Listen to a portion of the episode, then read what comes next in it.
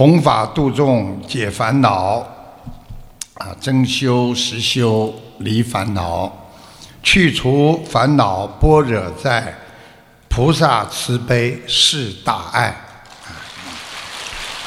嗯，感恩大慈大悲救苦救难广大灵感观世音菩萨，感恩十方三世一切诸佛菩萨龙天护法，尊敬的各位嘉宾法师。和来自世界各国的佛友们、义工们，大家晚上好。这几天我们法喜充满啊，大家相聚在一起，人跟人之间都充满着一种和谐，因为我们人跟人之间没有利益的冲突，没有啊我们这个啊名利的啊需求。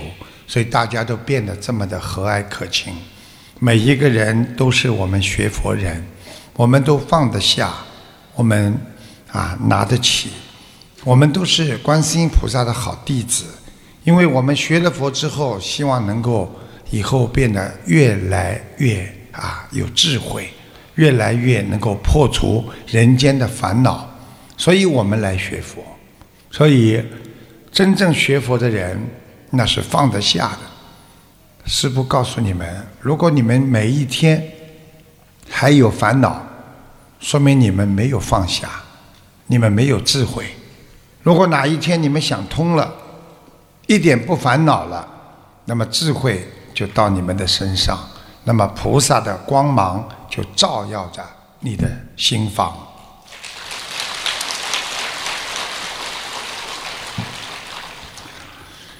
人之所以痛苦，啊，就是在于一直在追求错误的东西，啊，我们人很苦啊，因为我们追求，一追求呢，追的时候特别痛苦，等追到了之后呢，又怕失去，又是痛苦，所以人就在苦中啊，啊，所以不要去追求，啊，贪心，因为我们内心的错觉啊，以为这个东西是我的。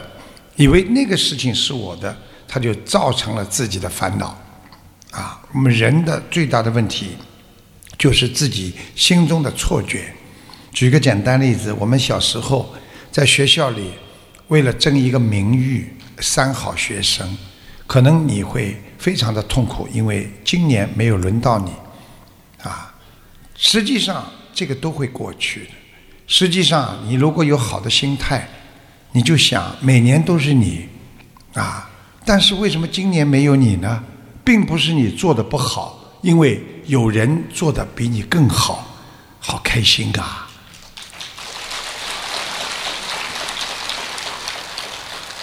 你们知道这是讲谁吗？鄙人，听得懂鄙人吗？如果再也听不懂，连这个鄙人都听不懂的话，那就跟我出去吧。如果你自己不给自己烦恼，别人师傅说永远不会没有能力给你烦恼。所以烦恼即菩提呀，就是告诉我们有烦恼来了，你就会有方向来解决它，战胜自己的烦恼。那么你已经拥有了。菩提就是智慧，因为今天的执着会造成我们明天的后悔，啊，你今天就是执着，你明天一定会后悔，因为今天我们的放下，我们会有明天的宽慰，啊，不要再浪费生命在你后悔的地方了。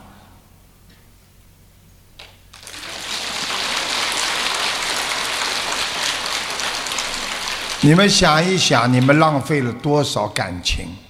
你们浪费了多少时间？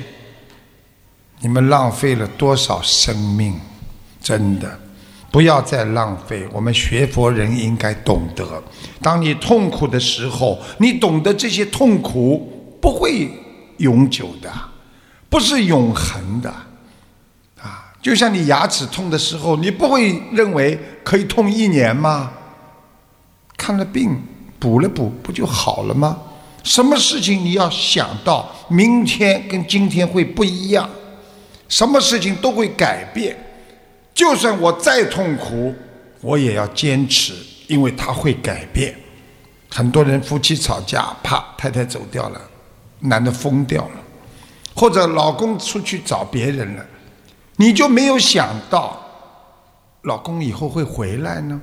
因为你是这么的美丽心灵，因为你是这么的爱这个家，你相信他就算出去了，他也会回来。为什么不这么想呢？你就会减少痛苦，这就是拥有了智慧。所以学佛人第一要想得开，那就是要想到未来；第二要懂得珍惜这个世界。所有人给你的爱。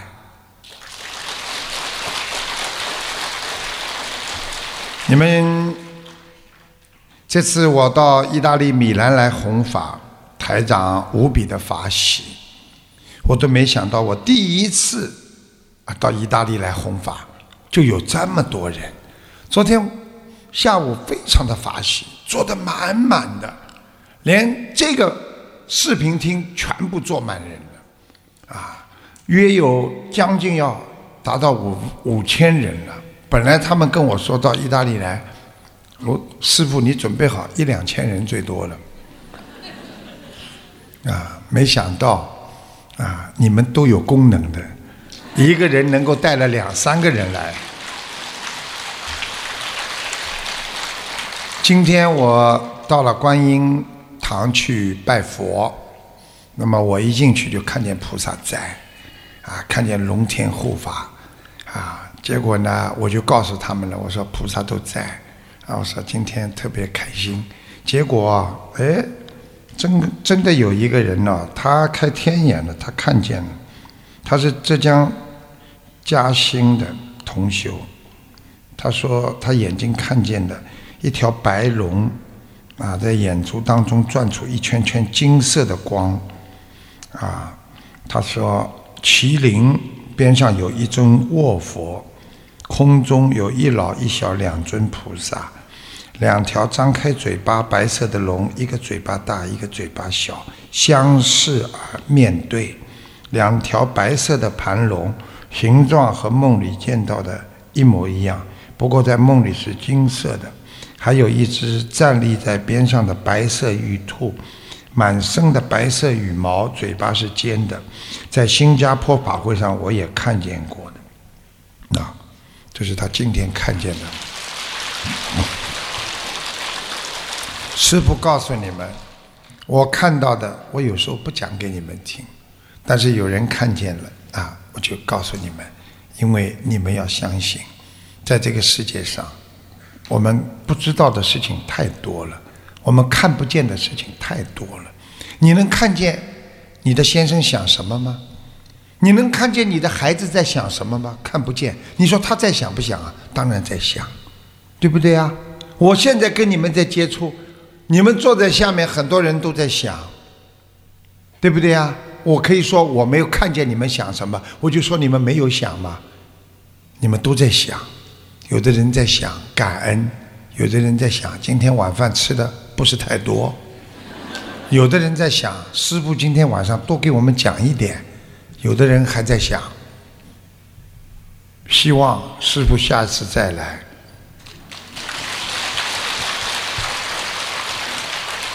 我想总比你们想好，对不对啊？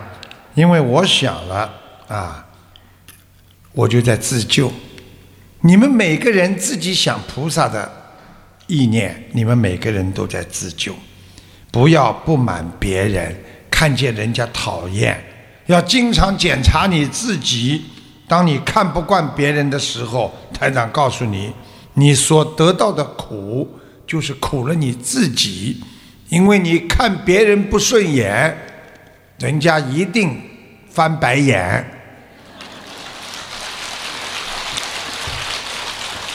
佛陀曾经说过：“由爱故生忧，由爱故生怖。若离于爱者，无忧亦无不，什么意思啊？不知道。讲起来都是我的弟子，啊，要学呀，讲给你们听。佛陀说，人因为有爱了之后，故就是所以才会生出来担忧。我爱这个孩子，我会担忧这孩子不要身体不好吗？对不对呀？我爱这个老公，我会不会担心这个老公出去找另外的女人呢？我爱一件事情，我就会担心他。对不对？所以佛陀说：“由爱故生忧，由爱故生怖。因为你爱过头了，你就会害怕他。所以你们去想一想，世界上很多事情，当你对他越来越爱的时候，你就怕他变化，所以你就会产生害怕、恐怖，对不对啊？对一个孩子爱得不得了，孩子你一定要好好读书啊！你害怕他不读书，害怕他。”看电脑上不好的东西，你是不是会恐怖啊？对不对？若离于爱者，如果你们把这个爱先暂时离开，啊，无忧亦无怖，不会有忧愁，也不会有恐怖。佛陀讲的这几句话，现在听懂了吗？啊因为我们贪，所以我们才会产生恐怖。很多男士在谈恋爱的时候，啊，怕自己的女朋友不理他，所以他就会产生恐怖，整天盯住他，看看他，一看，谁给你发短信啊？过一会儿，你今天下午到哪去了？产生恐怖了，爱过头了，对不对啊？所以你们要记住。啊，我们人因为爱，啊，所以才会产生担忧。佛陀让我们懂得人生有八个苦，啊，哪八个苦啊？生老病死是四个苦吧？生出来的时候苦不苦啊？还没生出来就苦了，因为你在妈妈肚子里有感觉的。妈妈喝碗热汤，你在里面烫的嘞不得了。妈妈喝吃个冰激凌，你在里面冻的来难受，生出来难受吗？所以呀，这是生，老了难受吧？想出去玩，腿走不动了；想吃去吃个东西，牙齿又不好了，啊，对不对啊？老了苦不苦啊？什么想做就什么都做不了。讲到这里，我讲起来，小时候人家问我的一个。小笑话，说你怎么样用你的嘴巴能够咬到你的耳朵？啊，我小时候听到的，啊，这叫啊智力题，啊，怎么样用你的嘴巴能咬到你耳朵呢？知道吗？这个世界上，我告诉你，什么假的都不好，只有假牙是好的。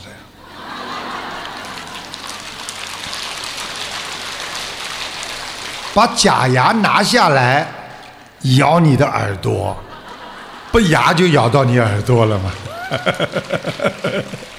这是我小时候，你看啊，师傅为什么能够记得这么多东西？我就是什么事情我都很喜欢，我都觉得这个世界上都有原因的，就是因缘呐。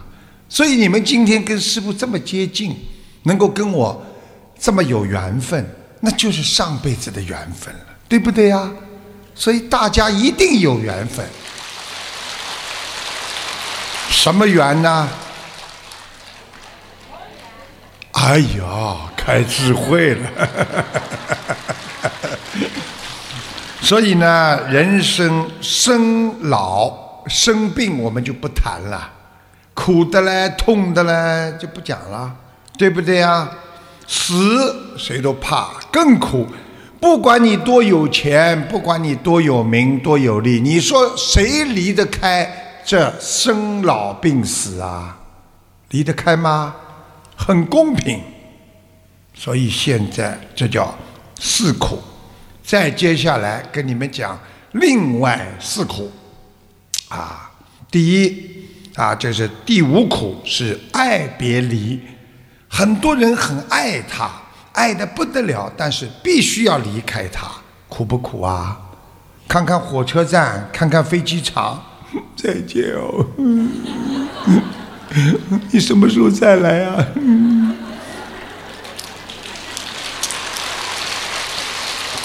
我们不讲其他的，就是师傅离开意大利，对不对啊？你们都有师傅啊，欢迎你下次再来哦。呃，我们买披萨给你吃哦。接下来第六个叫求不得苦。我问你们，求一件事情没有求到，苦不苦？啊，这个最苦了，苦的不得了了。求什么求不到，你苦吧，对不对啊？冤正会。你在单位里，你不要看的人，你天天在办公室不要看到他。哎，你好，你好，讨厌！你想想看，你难过不难过？冤就是冤呐，有冤结呀。正就是我恨他，我不要看到的人，怎么天天被我看见？在中国传统上讲什么？冤家路窄呀，对不对呀？看看你们这些冤家，怎么我不要看你们，你们就要看我呢？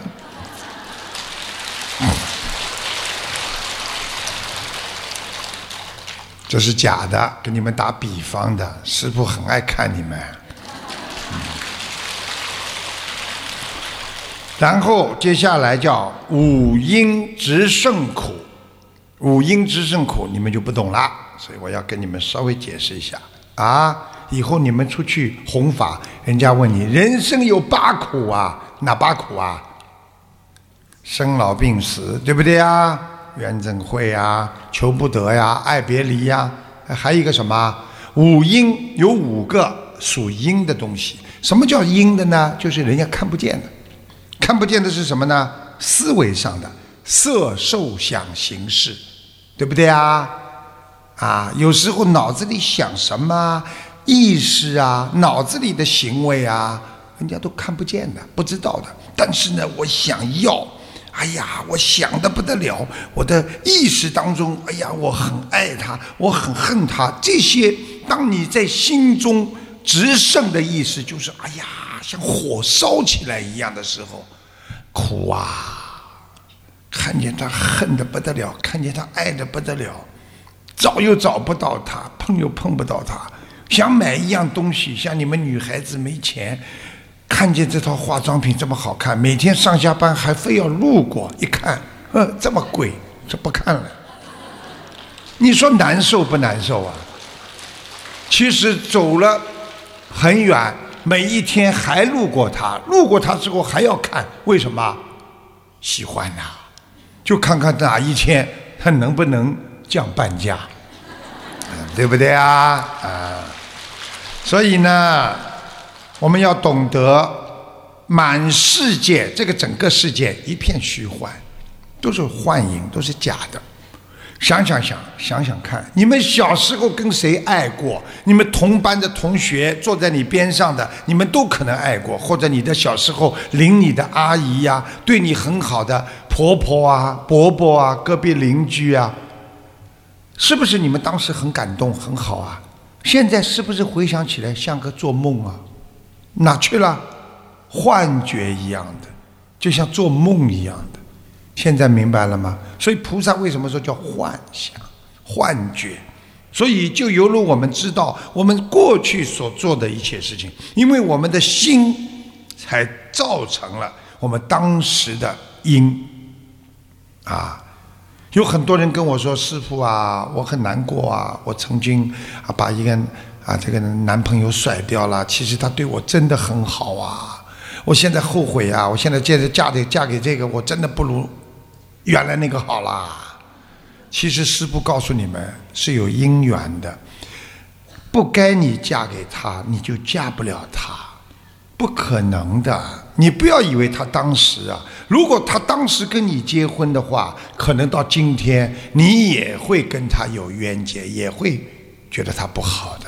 实际上都是冤冤相报了。所以不要去怀疑这个世界没什么好讲的。你们记住我一句话，都是因果报应。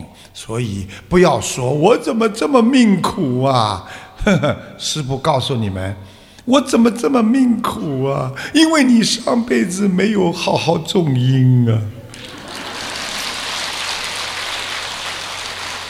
所以佛陀讲，命由己造，自己造出来的命，啊，相由心生。你们想想看，学佛之后念经，如果你们的相还没改，你们修的不好，听得懂吗？你们应该女孩子越修越漂亮，那才对。男孩子要越修越庄严。你们想想看，一个人修行修到后来，天天念经，观世音菩萨，你 你说你怎么去度人？你们跟着我们师傅好好学心灵法门哦，心灵法门真的很好。我告诉你，我最恨他的人。你的脸相很难看，不像菩萨呀。你看我们拜观世音菩萨，一看观世音菩萨，我们马上慈悲心就出来了，对不对呀？所以世间万物即是幻象，你心不动，万物不动；心不变，万物不变。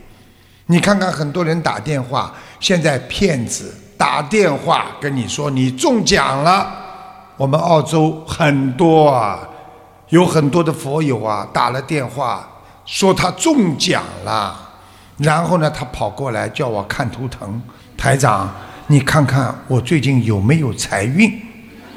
我给他一看图腾，我说你是倒霉运，然后他就告诉我了，那台长我中了一百万是假的喽？我说。当然是假的啦！我看你图腾根本没有财运的。哎呀，麻烦了，我已经寄了六千块澳币，他叫我先把一百万的税先付掉了。你们现在知道了吧？人怎么会出事的？贪呐！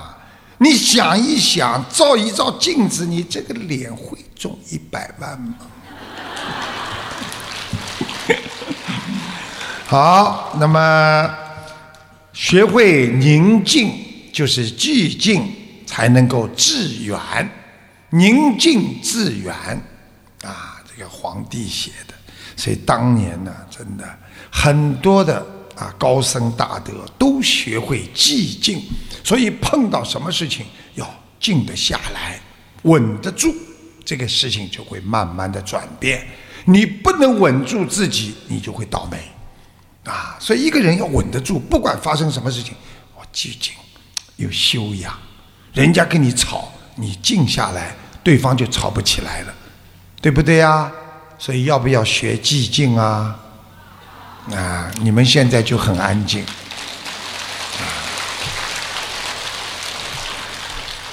那个现代科学站在啊本世纪的这个顶峰的爱因斯坦。他曾经接受过记者的访问，那么记者呢？外国记者当时就问他了：“你谈一谈看法？你是这么伟大的一个科学家，你认为神是不是存在？神是不是存在？”爱因斯坦正好刚刚送走一位朋友，他冲着这位记者指着桌子上的糖果、饼干还有咖啡杯，对记者说：“啊，尊敬的记者先生，您是否知道？”是谁将这些糖果、咖啡、饼干和啊这些物品放在这个地方的？那记者说：“啊，当然是您阁下了。”爱因斯坦接着就说：“连小小的咖啡杯和巧克力糖，还有很多的小东西，都要有一种力量去安排它。请您想一想，宇宙拥有多少个星球？每一个星球。”按照某一个轨道，它在运行无间，从来不碰撞。此种安排运行的力量，只有神能够做到。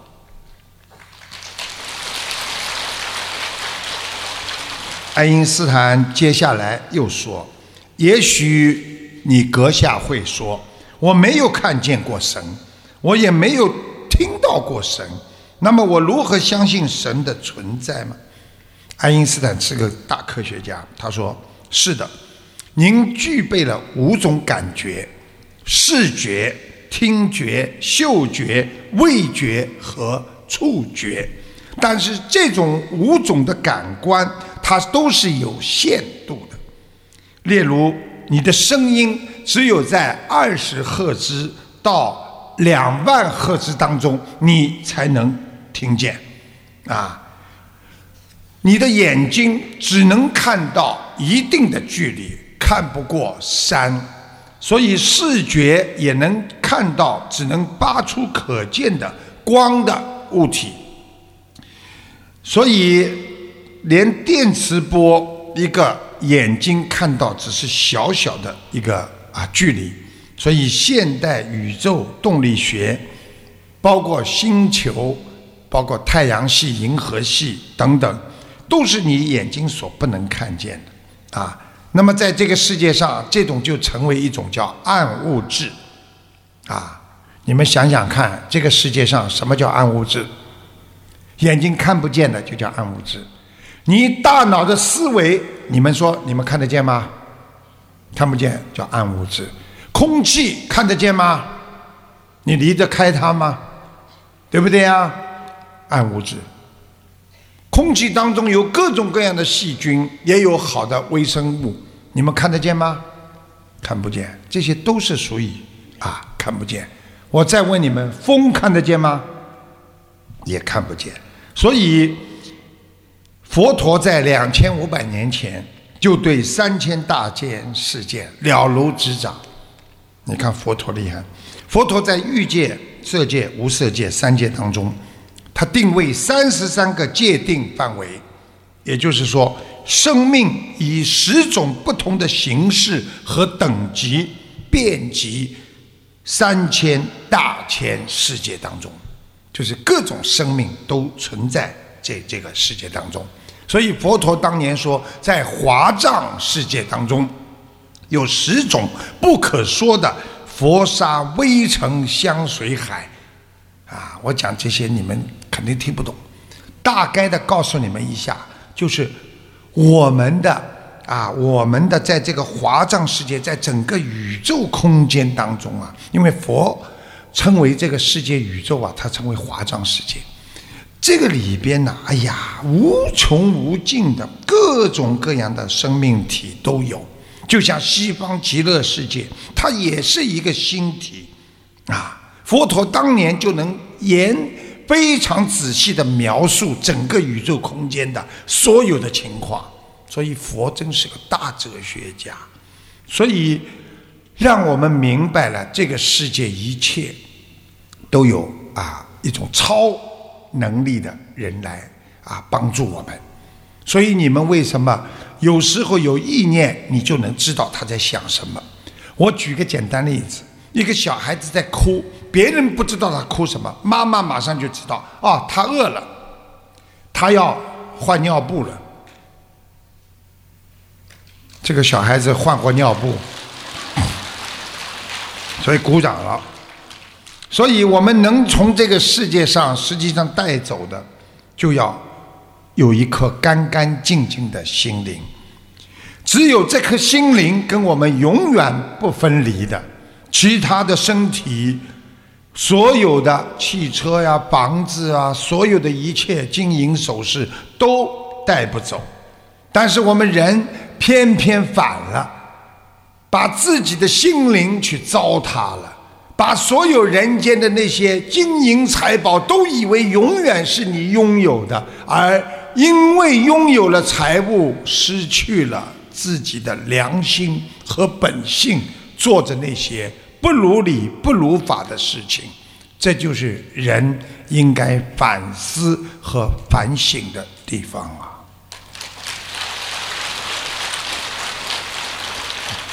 在这个世界上，啊，固然要善待我们的身体，身体也很重要，但是我们很多人善待的是钱财、名利、财富，啊，我们更应该善待自己的心灵。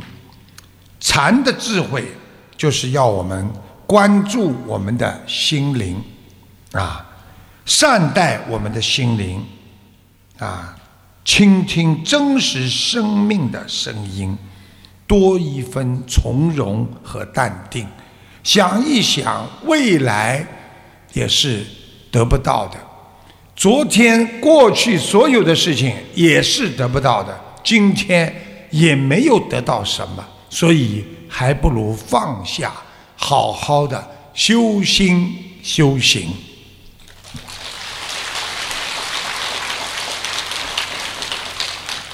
人必有一死，啊，长者既静，高者易堕，何会有离？生者必死。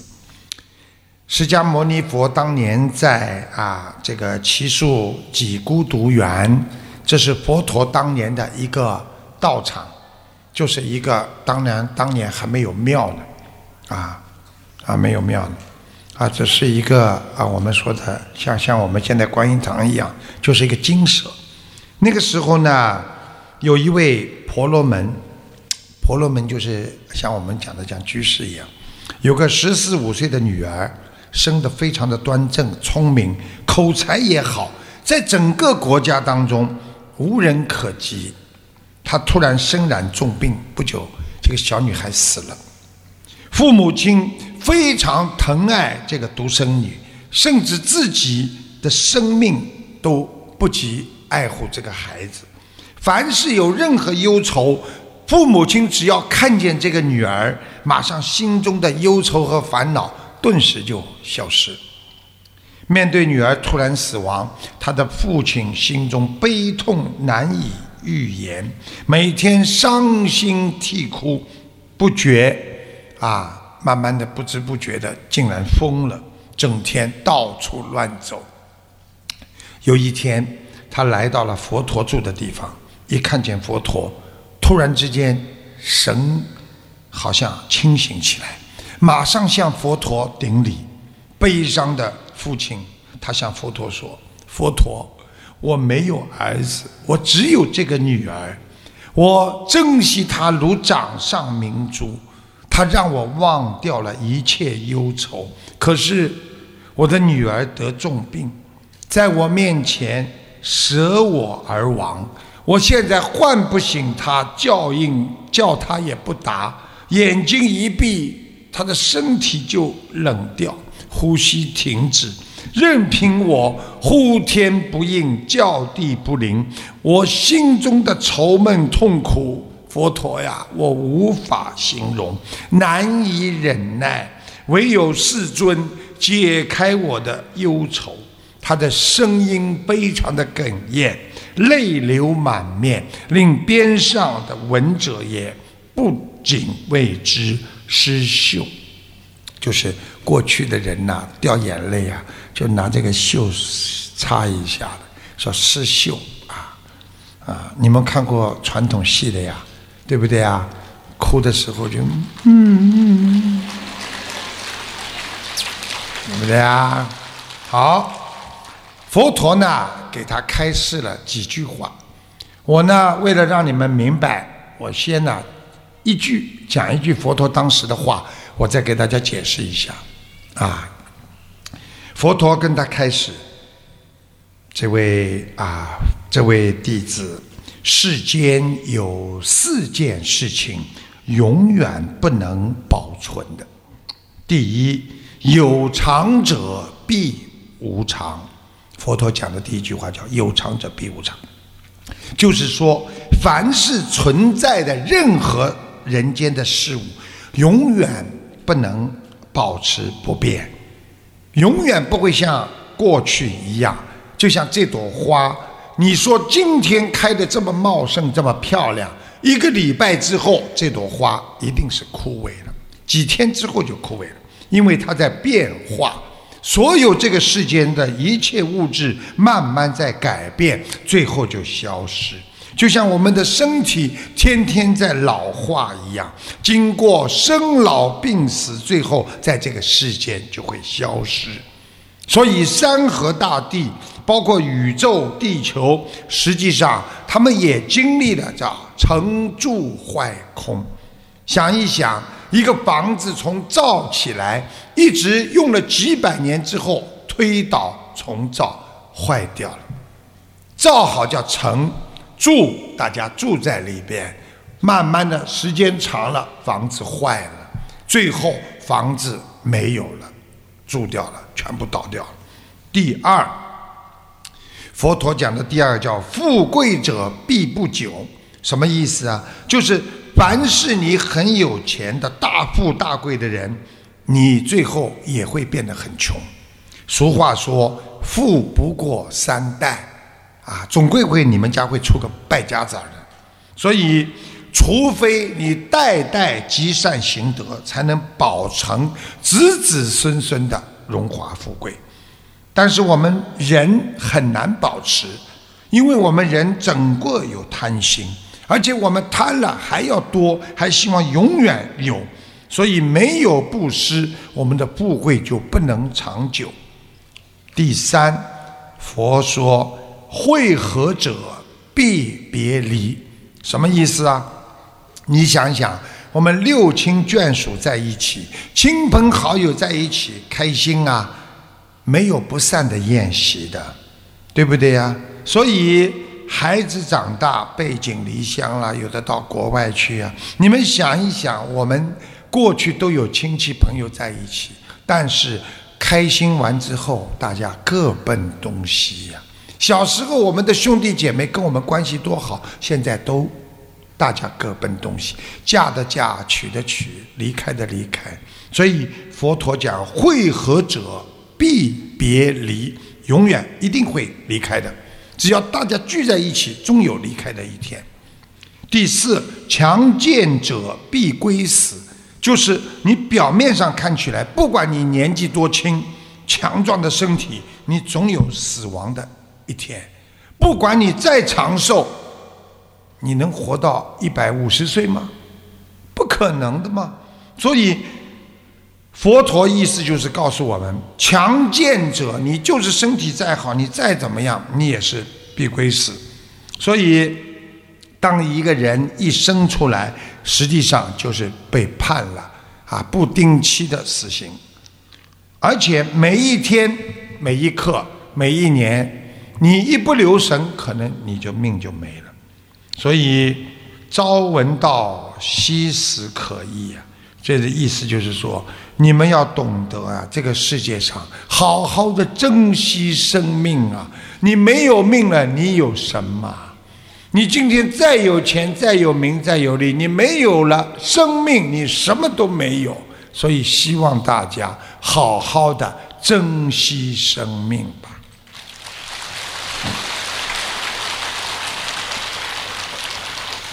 那个一个听众。啊，请台长看身体健康。台长看到他颈椎不好，脊柱弯的，胃不舒服，怕寒怕冷啊，还有便秘啊。小孩子，啊，你要是再影响大家，爷爷就叫你出去了。听懂吗？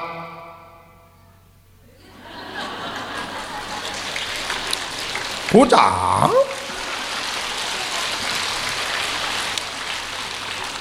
所以，因为台长看到他佛台边上有个厕所，离佛台有大概有五六米，啊，菩萨是来过，但是呢，方位不大好，请大家听一下录音，啊，放了轻一点，不要吓人也。我我想问一下我自己，呃，一九八八年女的龙，看一下身体。我从上面帮你看下来。颈椎不好。哦，颈椎是我今天特别痛。嗯，痛得很厉害。而且我告诉你，你连背后背后的脊椎脊柱都不好，都是弯的。哦，对对对，反正我我小孩出来之后，我就再也没好过了。我的颈椎和腰椎一直困扰了我很久。呃，还有呃，我我就是经常也会那个胃还不舒服。胃不舒服，有点怕寒怕冷啊。然后呢，有一点难过，一吃的东西多了就堵在那里了，不动。嗯，啊，我是是是，我告诉你，你还有便秘呃，对，啊！我告诉你就，是那个胃，但但我很想吃东西啊，可可是很快又吃不下。很想吃东西吃不下，实际上就是肠胃道不消化。哦哦，好好，哎，台长，我还还想看一下我家的佛台，因为它旁边对面是一个厕所，可能不太好。没关系，把门关起来，离得有一点路的，大概至少六米外。哦哦，对，菩萨有来过吗？来过，啊啊，谢谢台长，谢谢台长。嗯。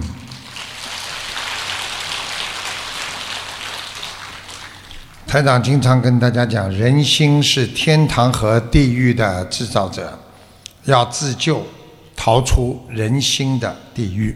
你们记住了，一个人想好的事情，你就在天上；一个人动坏脑筋，你就在地狱。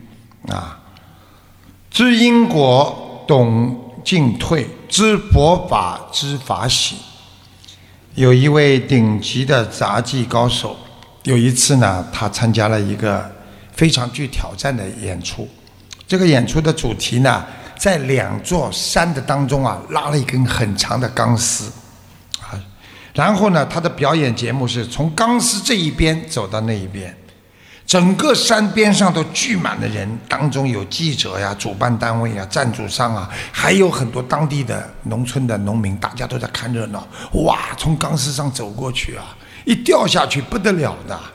只见那个杂技高手走在悬崖的山上的钢丝的一头，然后用眼睛注意着前方目标，他伸开双臂，这么慢慢的走过去，啊。结果呢，顺利的走了过去，整座山呐，哇，鼓掌啊，哎呀，开心的不得了。接下来他就讲话了，拿着话筒说：“我要再表演一次，次次，我这次要绑住我的双手，走到另一边。你们相信我能做到吗？妈妈妈。”大家知道走钢丝主要靠的是双手的平衡，但是他要把自己的两个手绑上，那你说怎么办呢？结果大家都想知道，我们相信你，你是最棒的。好了，这位杂技高手用绳子绑住了双手，然后同样的方式，一步、两步、三步，慢慢的走了过去。哗，鼓掌啊！太不可思议了，大家都报以热烈的掌声。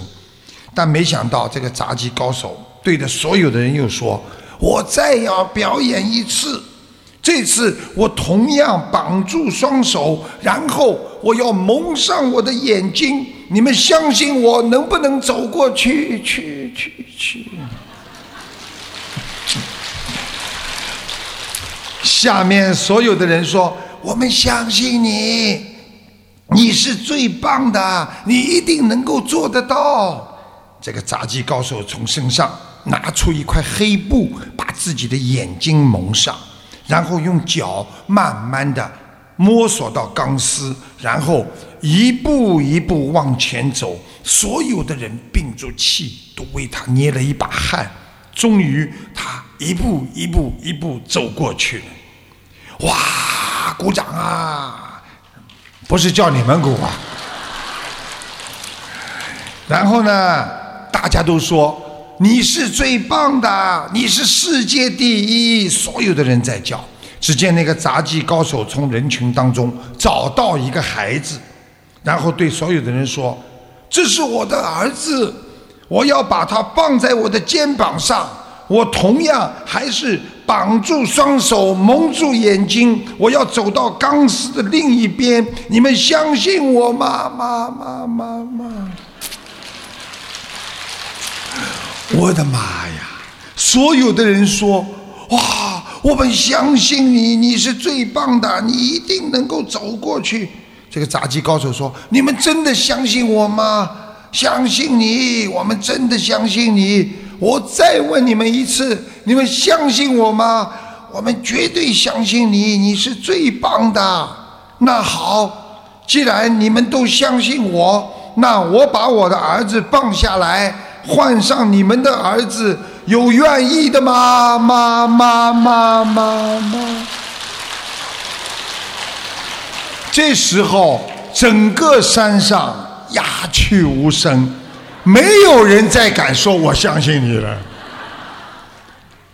所以这个故事就是告诉你们：当一个人没有涉及到自己的利益的时候，总是相信并愿意相信别人；但是，一旦涉及到自己的利益，你就会连最相信的人你都不相信，因为你只相信自己。因为我们人都不愿意把命运去交到别人的手上。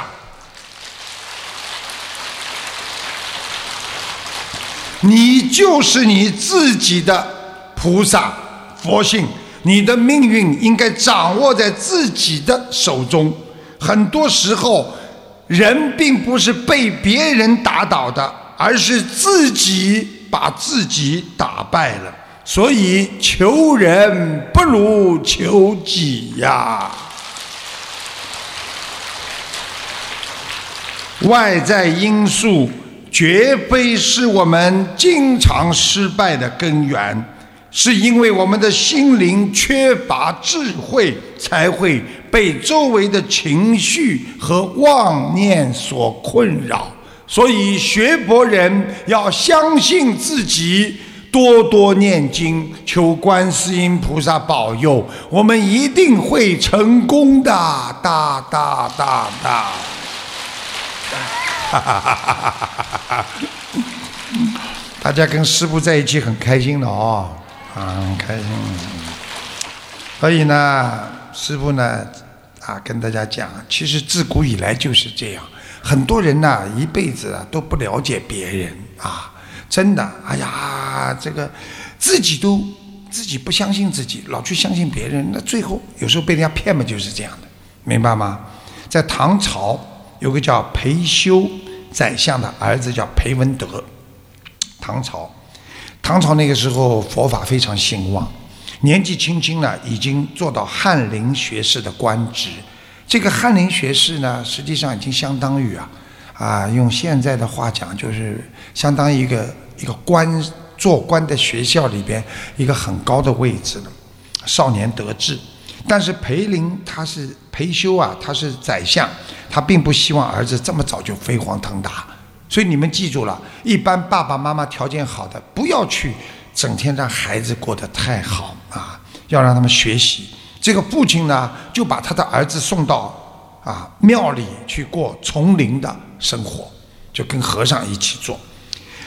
那么方丈大和尚呢，明白呢裴修宰相做父亲的苦心，啊，等到裴文德来到寺院，就派他去。砍柴、挑水、干粗活。大家知道，过去的寺院大部分都建在山上，要把水一担一担的挑到从山下挑到山上，提供大家去饮用，其实很不容易。有一天，裴文德从山下挑水挑到山上，挑得他满头大汗，汗水啊都把这个裤腰带啊全部都弄湿了。回到山门的时候啊，他实在想一想。没劲，他就发牢骚了。他说：“啊，过去呃，过去的文人呐，都喜欢用诗的了。啊，你们听了他怎么讲？翰林挑水翰林腰，和尚吃了怎能消？啊啊，听得懂吗？就说我今天是翰林院的学士啊，我已经是个很高的职位了。我帮你们和尚挑水，你们吃了你们。”能不能销售这个福报啊？意思告诉大家啊啊，这个当他讲这句话的时候呢，方丈大和尚正好经过，于是这个方丈大和尚也说了一句：“老僧一炷香，能消万劫粮。”啊，他的意思就是说，你挑水给大众吃，有什么了不起呀？你论功德，我老僧只要在庙里烧一炷香的功德，千年万世的供养，我都能够消受，牛不牛啊？其实啊，两个人的话的意思呢，就是说，我们呐，有的人做的是世间的福德啊，有的人呢啊做的是啊功德，啊念经修心那是功德，啊有时候做点好事情，劳动劳动帮帮别人那是一种福德，啊，那么我们如果能够让自己心静下来。三千大千世界都在你的心间，你就能够达到一种超越人我的境界。有什么不能消的呢？所以要记住了，我们在世界上为人处事，帮助别人，要学习有从有相的功德慢慢做到无相的功德。就是说，刚刚开始的时候帮助别人，你可以告诉人家我在做功德。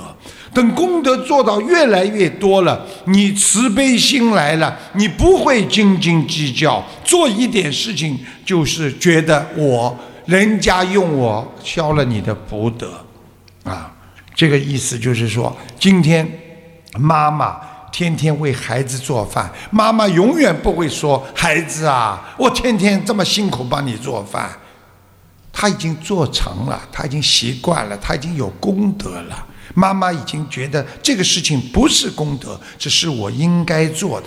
就是我们做好人、做好事，我们要做的已经天天做、年年做、日日做、时时做。我们没有感觉在做功德、做好事。这个时候，你好事好心自然出来，那你不就是一个人间菩萨了吗？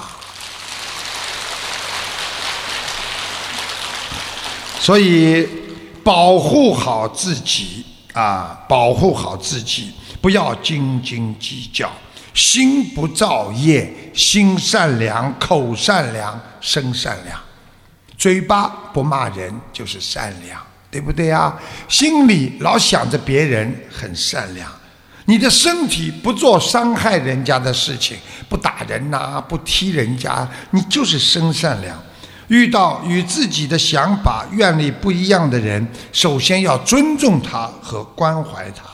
学佛人真正的心灵快乐，不是那些财富，而是自己能够活在帮助人家，能够感受到一种法喜充满的，能够为别人想的一种境界当中，这才是真正的快乐。之人，台长最后跟大家讲：你们用心的去行善，做点恶事，你会折福；如果你是有意行恶，偶然做善事，你所有的福分全部都会丢掉。所以，不是菩萨不保佑你们，而是我们不够努力呀，我们把菩萨给弄丢了。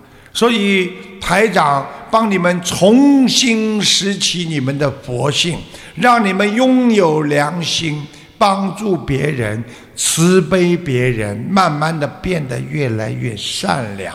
你们的生活、工作、身体会越来越好的。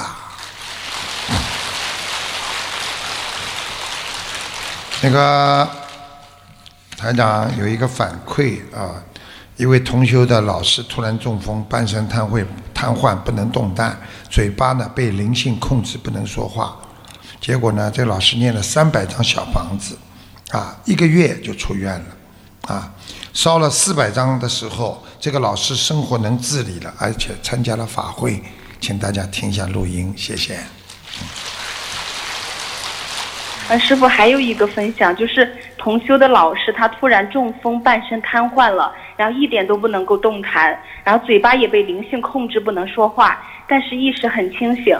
这位同修就是因为这位老师开始学习了心灵法门，然后发愿为自己的老师念三百张小房子，然后慢慢的老师的瘫痪的身体能够动了，也能够简单的说一两个字了。然后期间同修去看老师的时候，老师总是发脾气大闹。后来呢，才知道是要经者，知道只有同修才能够给他们小房子，所以要的很着急。然后与老师的对话中，要经者告诉同修，他们也想要去西方极乐世界。然后通过不不断的烧送小房子，一个月后老师就能够出院回家了。当小房子烧送到大约四百张的时候，老师生活就能够自理了，还参加了法会。所以同修非常感恩台长恩师的大慈大悲，每天不要命的救人，救了多少快要失去生命的人，救了多少人的生命与法身慧命。他感恩观世音菩萨，感恩师傅。现在知道了吗？如果你看看做一个学生你都要这么好，何况做师傅的弟子呢？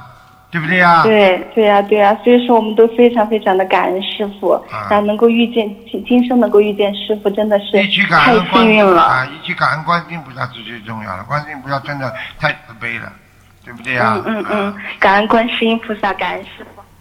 嗯，这个刚刚讲了一个唐朝的事情啊，再给大家讲一讲一个唐朝。啊，有一个叫徐商啊，这徐商任河中节度使，节度使一个官位。他的有一个啊，下面的这个奴仆啊，叫刘安。他的妈妈呢患了病，这个刘安呢就假借这个徐商的名义呢去药铺抓药，没有给钱，而且呢对老板呢药铺的老板还出言不逊。老板呢，就将他告到了徐商这个做官的那里。徐商呢，就将衙门里的啊仆役全部召集起来，宣读了药铺老板的告状的书。这个刘安呢，吓得浑身颤抖。徐商严肃地对他说：“你仗势欺人，理当受罚。罚你到药铺干一个月的活，扣除本月的薪俸。”如果表现好，可以回来，你愿意吗？刘安听了，吓得不得了。小人愿意，小人愿意。一个月之后，刘安得到了老板的谅解，重新回到了席商的身边。席商呢，当众宣布对刘安的惩罚结束，还拿出一个钱袋子交给刘安，那这是你。两个月的信封，拿回去给母亲治病吧。刘安说：“大人，你上次不是说要罚金一个月吗？为何又罚我两个月呢？”席上笑着说：“你做错了事，但是不能牵连你的母亲，她没有错。我之所以发给你两个月的信封，是因为你有错就改，你的。”心经不高，如果都发光了，拿什么来奉养老母？这个故事就是告诉我们，学佛人要知错就改。菩萨常让我们发觉身上的缺点，这就是让我们在觉悟当中。佛陀曾经说过：“我有两个孩子，一个孩子是从来没有做错过事情的。”还有一个孩子，就是做错了马上就悔改的，所以希望大家做错了好好忏悔，能够马上改变自己，这就叫正悟；改过自新的，这叫见悟；永不再犯的，那叫开悟。师傅对你们的严厉，并不是真的。我并不是要惩罚你们，我要你们知错认错并改正错误。所以师父有时候讲你们，就是为你们好。学佛人要学会控制自己的个性，自己的个性要洁白，自己的个性要宽广，不要狭隘，不要让自己的个性啊比较狭隘的话。你不但自己会扼杀自己的良心，你还会伤到别人。所以，我们的良心一定要学会慈悲、善良，用我们的根基培养出我们一生浩然正气。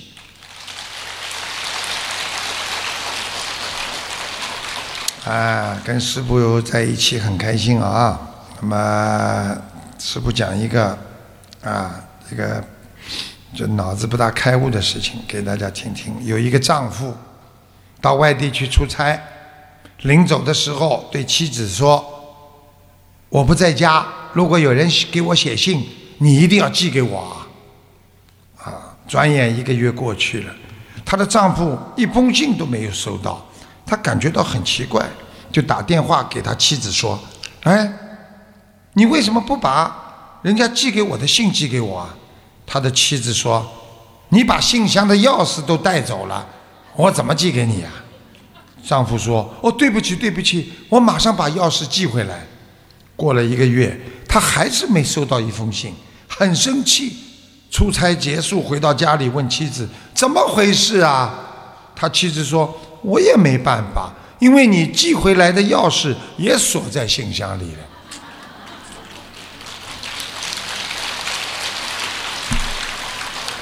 这个故事就是告诉你们，学佛人解决问题要从根本入手。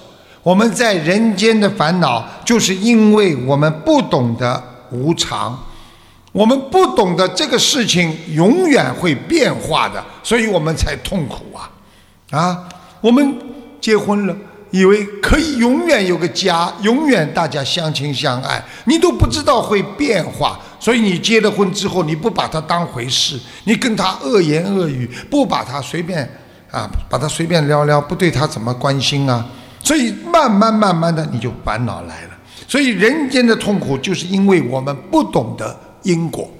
所以要想彻底的自己解脱，就要放弃顾此失彼啊，徒劳无益的人间的一些杂事。有时候我们把很多正事忘了，天天在杂事当中，所以我们就很难解脱。所以有时候你不把别人当回事，别人也一定不会把你当回事。你把周围的人都当成你的亲人，你一生周围都是你的亲人呐。师父告诉你们，生气呀，一个人经常生气呀，身体会产生毒素般的物质，病由心生啊啊！多少人感情破裂，家庭多少人病痛，生意不生意不顺，每天还有很多人生癌症啊！为什么很多人说我这辈子为什么这么苦啊？因为他自己不懂得。他贪嗔痴三毒在心中，这个毒不除，你永远会吃苦的。所以开心的人不贪的了，所以开心的人不恨人家的。我问你们，你们恨人家，你们自己难过不难过啊？有时候你恨别人，人家还不知道自己气了个半死，对不对呀？所以，菩萨就是叫我们懂得啊，要治病要治心病。我告诉你们，很多人生肝癌，啊，生肝癌就是气出来的。你说气一天没关系，你一年、两年、三年，一气生气的话，肝就结郁，肝气就不通。人家说气的肝火旺，肝痛。所以时间长了，你就会生肝癌。所以不要生气呀，不要去难过呀。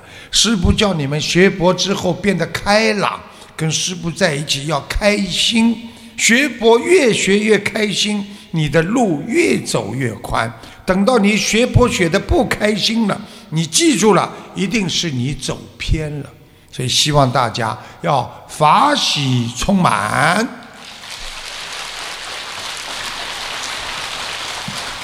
既然你们说法喜充满，那么我就要讲两个法喜的笑话给你们听听。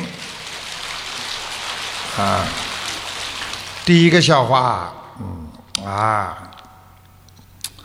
仔细听啊，最后有点意思啊，前面嘛一般。大家都知道，你到医院里去看病。这种医生啊，给你看病，你们没有注意过，医生写的那个笔记啊，就是写的开的那个药方啊，龙飞凤舞了，你没有一个字看得出来的，你不知道他写什么东西，一头雾水，啊，不知道他写什么药方。哎呀，其实，是我们也很佩服他们这些领药的护士，给了一张药单啊，看都看不清楚的，照样给你拿出什么药给你，啊，他看的。有一次呢，有一个朋友，他呢，他有一个这个这个这个朋友呢，他的一个好朋友是医生，给他写了一封信，邀请这个人呢去吃饭，但是信上的字呢。他只能认出一点点，可关键的时间呐、地点呢，他都看不懂。他就跑到附近医院的药房，他把信交给护士。他心想，这些药房的护士很厉害，医生写的字都能认出来。他就说：“哎，呃，请您帮我认一下，好吧？”这个、这个、这个、这个、这个护士，药房的护士看了半天，最后拿两瓶药给他。那这个每天两次，怎么都不笑的啦？听都没听懂啊？他请他去吃饭，他看不出时间和地点，他就给人家药房里的拿药的护士看，护士看不懂，就拿两瓶药，那一天两次，这还听不懂啊？哎，没办法。那下面这个肯定听得懂了，啊，下面这个小宝的妈妈正在家里做面膜，大家女人都喜欢做面膜嘛，贴的嘞像个鬼一样的，刚涂完一张大白脸，就听到有人敲门了，啊，他一看这个脸，他不能出去见人呐，他就说。跟自己六岁的儿子把儿子叫过来，啊，儿子啊，小宝贝，快去开门，妈妈这个样子是见不得人的。小孩子爬跑出去，直把门一开了，原来是收水费的小伙子。小伙子一见是个小孩子，就问小朋友：“你爸爸妈妈呢？”小宝想了想，叔叔，我爸爸上班去了。妈妈正在做见不得人的事情，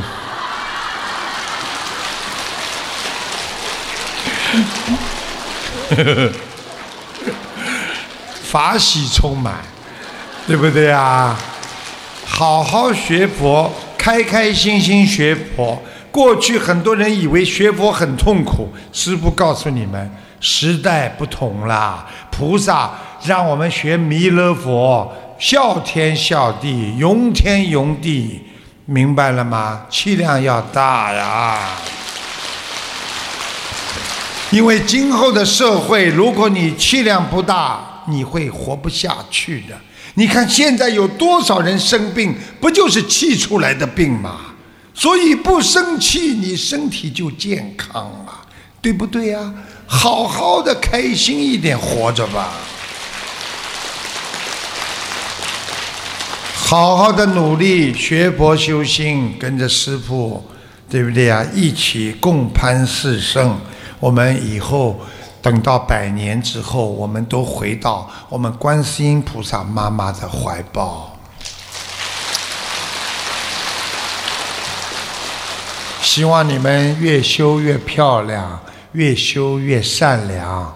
希望你们一辈子平平安安。你们记住了。学佛真的能改变你们的生活的，让你们生活越来越好。你们想一想，如果从现在开始修心，一路都顺顺的，什么事情都有菩萨保佑，你走的时候一定能够上天。如果你修行之后天天还苦的嘞，还难受的嘞，还烦恼的话，你还想到西方极乐世界吗？所以要记住了。从西方极乐世界四圣道，从我做起，从现在开始，天天在人间就做菩萨，你以后一定能到天上做菩萨。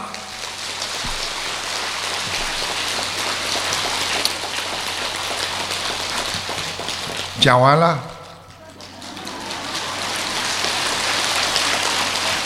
就这三个字。师傅又想起来个笑话，想不想听啦？师傅很好玩的，我跟你们一样，我觉得学佛人应该开开心心，一边念经，念经的时候念经，开心什么开心，对不对啊？小时候啊，有一个同学，师傅小时候很老实的，傻傻的，我从小连蚂蚁都不踩死，蚊子都不拍的，对不对呀？因为师傅有个理念。当小时候一个人很孤独的睡在床上的时候，没有任何人来陪你，只有蚊子来陪你，而且蚊子轻轻的给了你一个吻，让你留作永生永世甜蜜的回忆。我很傻的，一个小孩子啊，哎，因为占我便宜嘛，一个同学嘛，他就跑过来讲个故事给我听，所以我就我记性很好，他就说了，有一个老爷爷啊，带了一个孙子，啊，两个人摇了一个小船出海了，划了没多久，突然之间呐，啊，这个一边的老爷爷跟他说，啊，这个孙子，我给你讲个啊，我给你。给你讲个故事，啊，还没讲呢，这这个这个划船的桨啊，突然之间掉到水里去了。那那个孙子呢，这个这个这个讲故事的这个孩子呢，就不讲话了。那么师傅傻傻的就问他：“哎，下面呢？下面下面故事下面呢？这个这个爷爷讲什么？”他说：“爷爷说呀，孙子啊，讲完了。”你们听得懂吗？就是划的那个桨掉了啦。他说：“孙子啊，讲完了，讲没了。”好，今天啊，也是师傅呢，这个跟大家的欢聚的这个这个，在欧洲的这个我们的意大利的米兰的最后一天，也是很舍不得大家哦，也是跟大家有缘分。希望呢以后呢多来啊欧洲啊弘法跟大家广结善缘好不好？